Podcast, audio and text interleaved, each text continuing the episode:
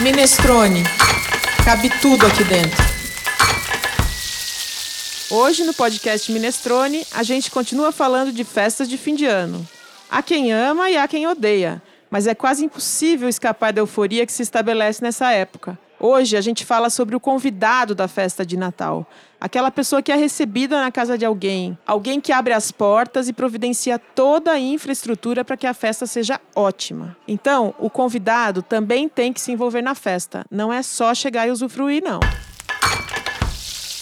Boas festas, bom Natal, um ano novo cheio de disposição para criar um ambiente feliz e harmônico onde quer que a gente viva. Querido ouvinte do podcast Minestrone, é fim de ano. 2009 passou rápido, hein? Eu sou a Cláudia Gavioli, jornalista e cozinheira, e apresento, junto com a Andréa Faltin, esse episódio do podcast Minestrone sobre festas de fim de ano. Você foi convidada para muitas festas esse ano, Andréia? Onde você vai estar no Natal? Ou ir na virada do ano? Ah, final de ano é sempre datas de confraternizações, né? Grupos de amigos, rever os amigos da faculdade, rever os amigos da escola. É é um momento gostoso. Eu fui em muitas, mas preciso admitir que poucos as fizemos na casa de alguém.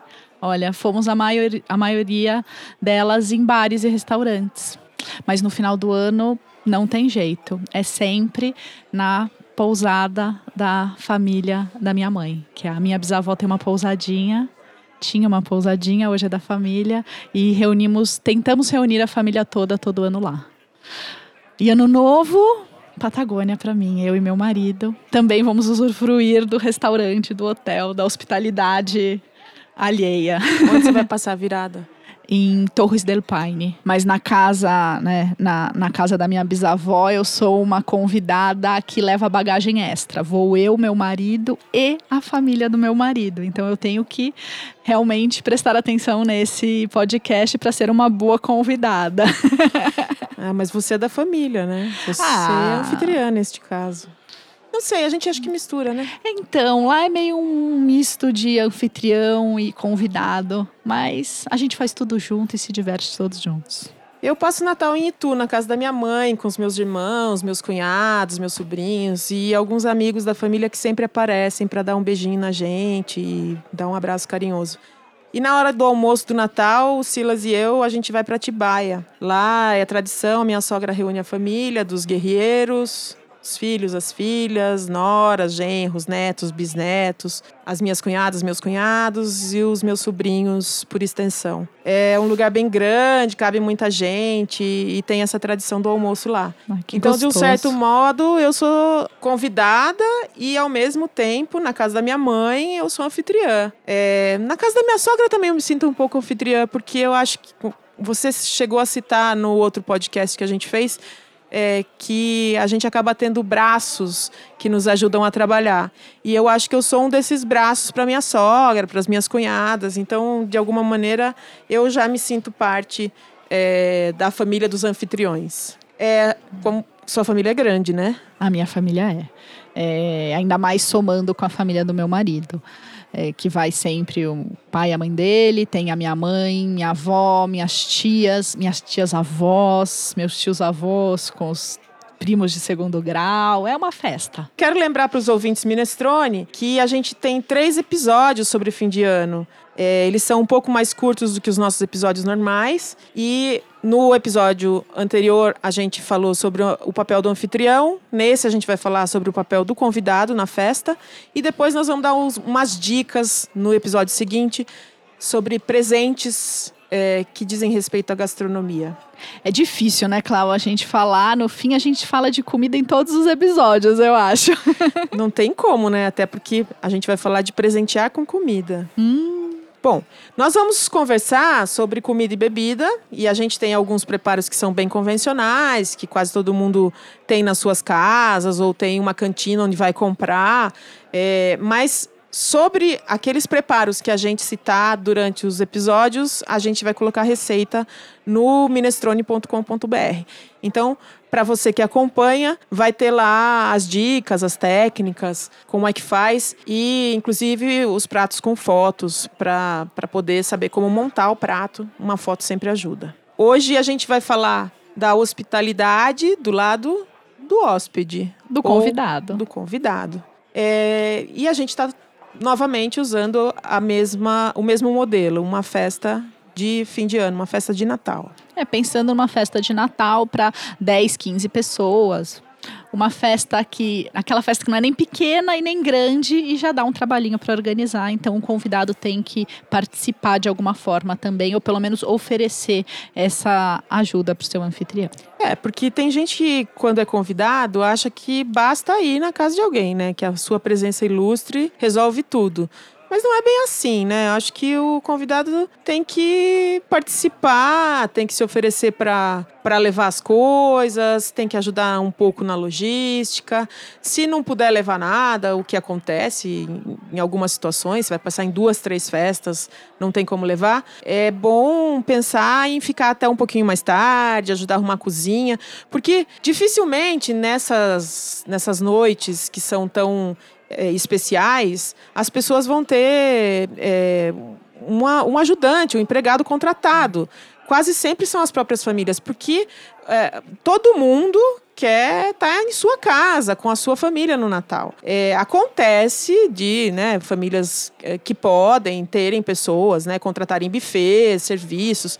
Claro, tem muita gente prestando esse tipo de serviço.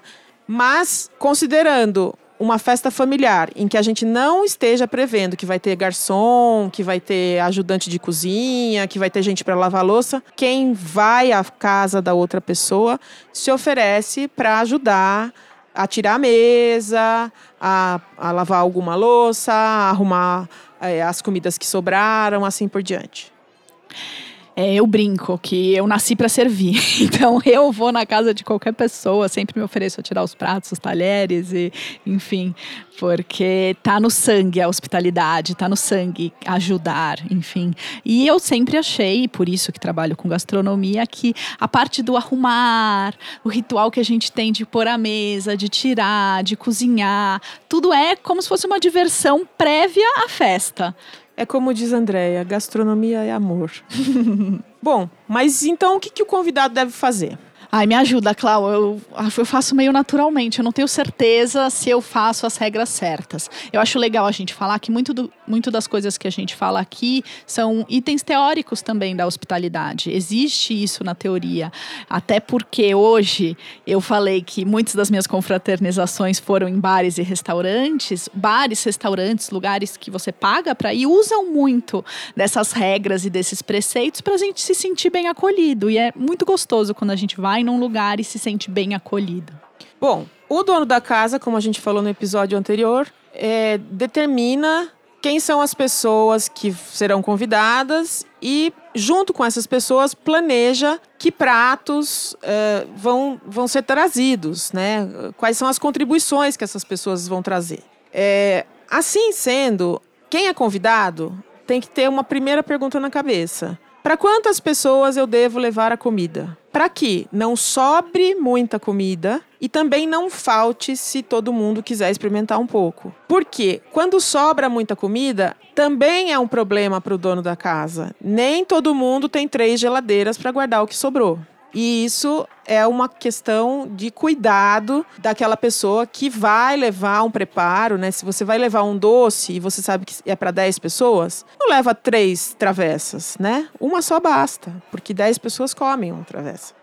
Acho que uma dica que a gente deu no primeiro episódio dessa série de final de ano, que foi maravilhosa, é leve uma marmitinha também, porque eu acho que o melhor presente que você pode sair da festa, se tiver essa abundância enorme de comida, pode ser talvez essa, é, essa brincadeira de marmitinhas para todos. Exatamente. Outra coisa é perguntar para os donos da casa se eles precisam de uma ajuda prévia para arrumar cadeiras, arrumar mesa. É, normalmente as pessoas dizem que não precisa, tal, mas faz parte desse ritual, desta relação de hospitalidade que o convidado se proponha a fazer um trabalho, que ele se propõe a ajudar, que ele se propõe a fazer parte daquela festa. É, eu acho que fazer parte, cada um pode fazer parte da forma que se sente mais confortável. De repente, ai, não sou um grande cozinheiro. Pode, óbvio que eu sempre tenho a opção de comprar. Hoje no mercado a gente tem opções maravilhosas de rotisseries e mesmo cozinheiros, chefes que vendem diretamente. Mas, por exemplo, ah, eu posso ser boa na decoração, posso levar uma flor, posso ajudar a arrumar a mesa. Né? Sempre tem tarefas divertidas que cada um vai gostar de fazer. Uma coisa importante é assim: você está sendo recebido, então leve um presente. Presenteie a dona da casa. Não precisa ser uma coisa cara. Às vezes você dá um pano de prato, você dá uma colher de pau, uma coisinha muito simples, mas que faz com que essa pessoa se sinta lembrada. Ela está abrindo a casa dela para você. Um- existe um grau de intimidade grande entre as pessoas, às vezes você vai à casa da sua irmã, à casa da sua mãe. É, não é porque é a casa da sua mãe que você não precisa agradá-la. Normalmente no Natal a gente dá um presente, mas esse presente é específico para quem está abrindo a casa. Então, se é um, se é um casal, é de bom tom de repente levar uma garrafa de uma bebida para os homens, né? Ou como a Andrea falou, levar umas flores. Isso agrada e faz parte do ritual. Faz parte do ritual mesmo, né? Uma bebidinha, ah, sempre, até quando a gente vai na casa do amigo, nem em festa, muitas vezes a gente acaba levando uma cerveja, um vinho gostoso para compartilhar. Até mesmo para a gente desfrutar naquele momento mesmo. Não precisa ser um presente que fique. Uma boa garrafa de vinho é sempre um elo inesquecível. Exatamente. E outra coisa, aquilo que você se propôs a levar, leve. Porque o menu foi montado com aquilo que você se propôs a levar. Outra coisa, pergunte para o dono da casa, para a dona da casa, normalmente, que quase sempre são as mulheres que montam as mesas de Natal, que louça ela vai usar. Então, ela vai usar a louça branca? Você tem, tenta levar o seu preparo pronto ou uma louça branca para que o seu pudim seja virado na louça branca. Porque não tem nada mais chato, isso já aconteceu comigo diversas vezes. É, eu tô dando uma festa na minha casa, tô eu toda arrumada, bonitinha, maquiada, com a unha feita, fiz tudo correndo para conseguir deixar a casa toda pronta. E aí chega um amigo e diz assim: Olha, trouxe um peru cru. Gente, pelo amor de Deus, né? Não dá tempo de fazer um peru. Ou traz um panetone que você tem que rechear na hora para servir com chocolate ou com sorvete. Pô, se você vai levar um negócio que tem que terminar de ser preparado, tenha na sua cabeça que quem vai ter que terminar o preparo é você e não o dono da casa. É, e, e isso demanda uma intimidade grande, porque normalmente a cozinha, o fogão, a pia estão todos lotados de coisas que dizem respeito à festa. Uma, um, aquele mise en place para receber todo mundo. Então, é, faz parte é, da, da etiqueta que você é, leve as frutas lavadas, o abacaxi descascado, né? Se te cabe levar a bebida, que você leve a bebida gelada. É, não é que no, o transporte não vai diminuir o, uh, não vai aumentar a temperatura da bebida. Ele vai aumentar a temperatura da bebida, mas ela não vai ter saído da caixa direto para a mesa. Ela vai ter saído da geladeira. E aí só basta pôr de novo um pouquinho no gelo que ela já vai chegar na temperatura ideal. Então, pequenos cuidados que são necessários e que fazem parte das regras do convidado. Ah, eu acho que sempre vale bater um papo com o convidado. Ai, fui convidado, ai, legal. Ai, como a gente vai fazer? Como vai funcionar isso? Se intere e, ajude à medida que você pode. Exatamente. Outra coisa é cumprir horário, né, Andréia? Muito chato as pessoas que chegam numa festa, você vai levar o arroz pra festa,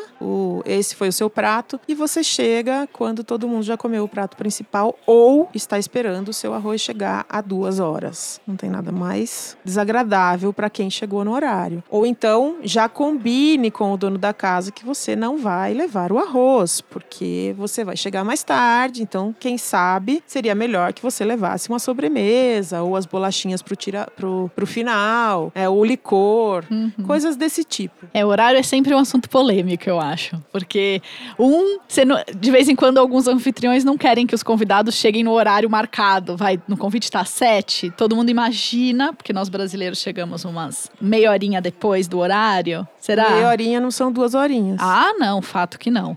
Mas eu acho que é sempre complexo. Eu, como uma boa alemãzinha, costumo chegar no horário. Mas muitas vezes já chegando mais cedo e já sabendo que vou ajudar o anfitrião, porque eu sempre tô com mão na massa, como cozinheira é o que as pessoas sempre me chamam e querem também. Então, Bom, e final de ano é aquela festa de alegria, né? A gente tá chegando junto com as outras pessoas, mas chegar na casa de alguém falando muito alto, é, cantando ho, ho, ho e fazendo todo mundo por muito tempo ficar ouvindo aquela sua gritaria, né? É, não é a Anitta, né? Pra ficar cantando na casa dos outros. Então, acho que seria de bom tom caso não tenha um karaokê para todo mundo cantar depois da festa, que você se mantenha reservadamente, né, com um tom de voz relativamente baixo, né, tentando, claro, eh, ser o mais, ficar o mais confortável, mais à vontade possível na casa da pessoa, mas lembrando que existem regras para o anfitrião e para o hóspede. é, lembra que você está entrando na casa de uma outra pessoa, que talvez você tenha intimidade, talvez não. Então é como se fosse o território dela. Então você precisa entender um pouco. Ai,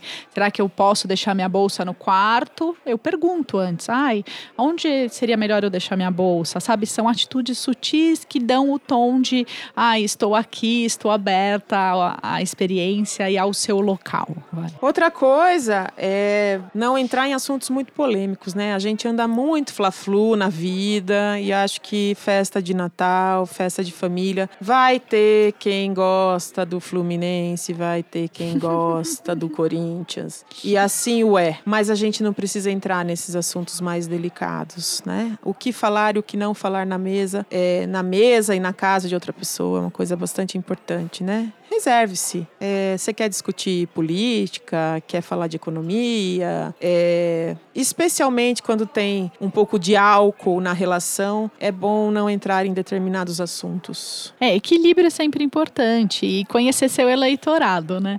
É, não adianta eu chegar lá querendo falar de política, assuntos polêmicos e se não vai, não vai funcionar. É para ser uma noite gostosa. Vamos focar no que é gostoso e no que é comum a todos. E vá devidamente trajado. Se a festa não é na beira da piscina, chegar de biquíni não pega bem. Outra coisa que é importante, e agora falando muito diretamente de gastronomia e de cardápio, de menu, não interfira no menu. Se o dono da casa a dona da casa, definiu com você que a festa vai ser italiana, não dá para chegar com um prato de sushi na casa da pessoa, porque você vai estragar aquilo que o seu anfitrião preparou para você, ainda que você também faça parte das pessoas que estão preparando a- as comidas.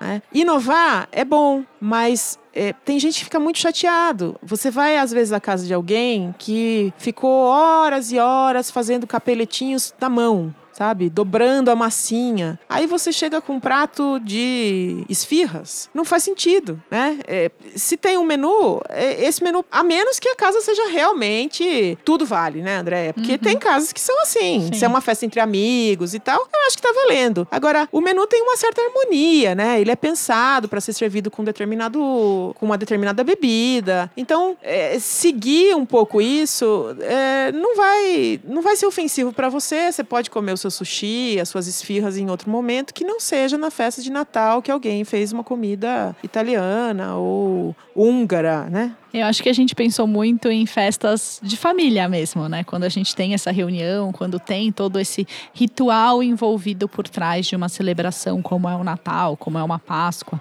Então, algumas coisas são importantes. Para algumas famílias ou para algum grupo de pessoas, o menu pode ser algo muito importante naquela, naquela comemoração. E como normalmente é de Páscoa e Natal, acho que isso vale bem por aí. É, assim como o enxoval da mesa, né? Você põe lá os seus copos de cristal no dia da festa de Natal para todo mundo se sentir agradado, porque aquilo você acha muito bonito. E aí chega um convidado que é íntimo seu, vai lá e pega o copinho de geleia seca e bota no- na mesa. Olha, de boas, né, pessoal? A gente precisa ter um pouco de bom senso na casa dos outros.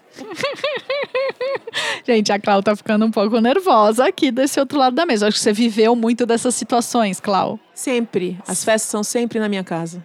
Ai, meu Deus. As festas dos amigos, daqueles amigos que chegam e são muito íntimos e acham que tudo bem. Aí você vai estudar hospitalidade, você vê que tem regra, né? Você não é tão maluco assim, você não é a tia chata. Você está oferecendo o seu melhor para aquelas pessoas, né? É... E também eu não faço na casa dos outros.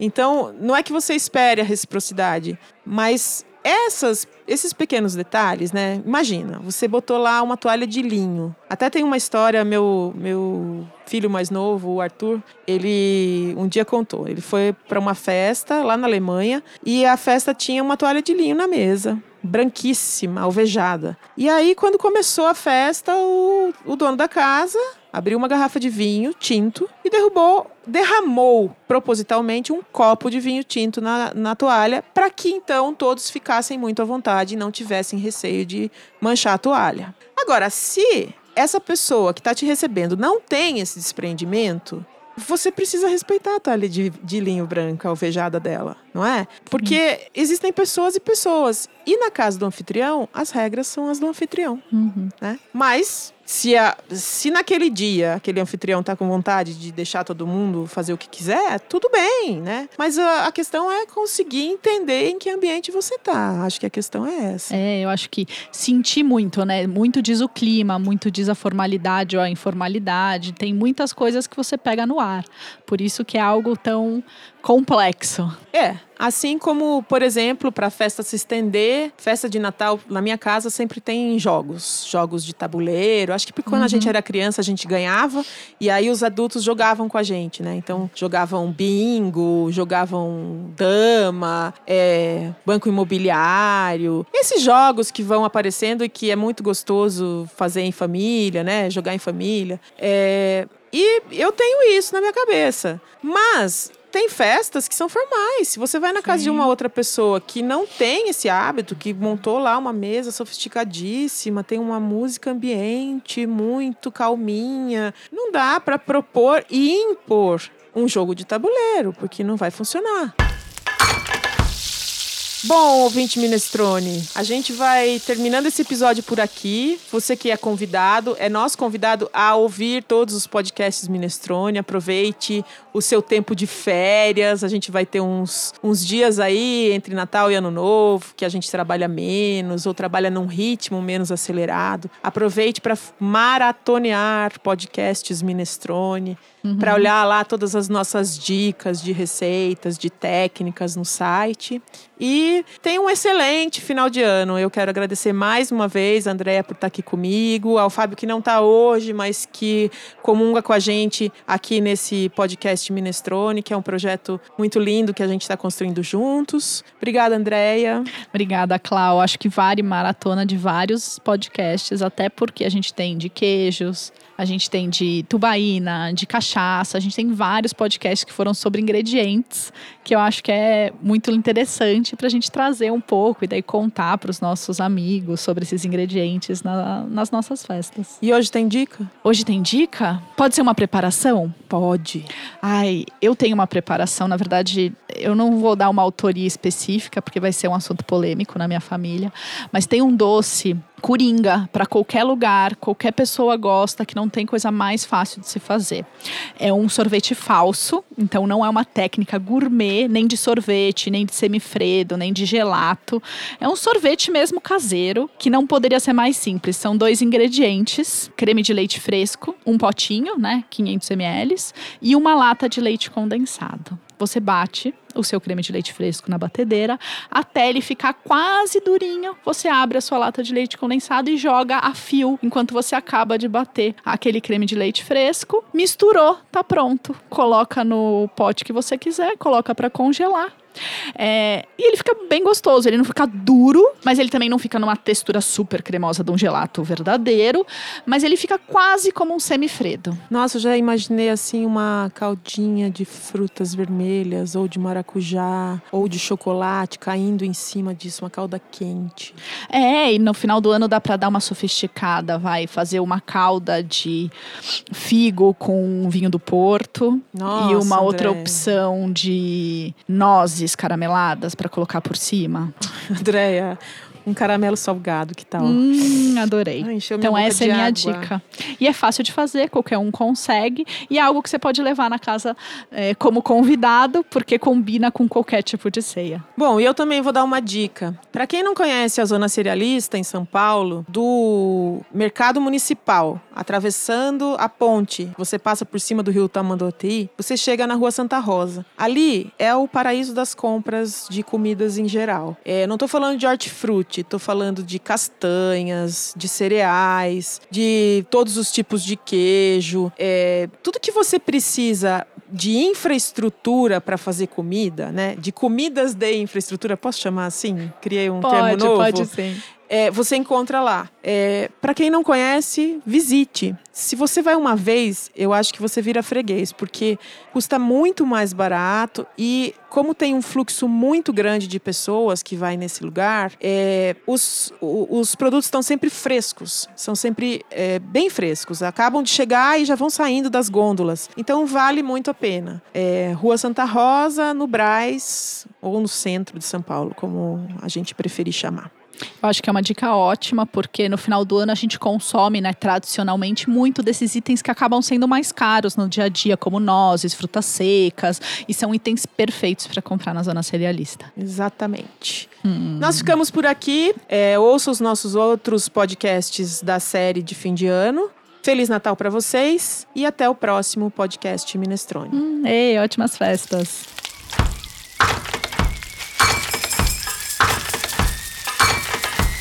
Minestrone. Cabe tudo aqui dentro.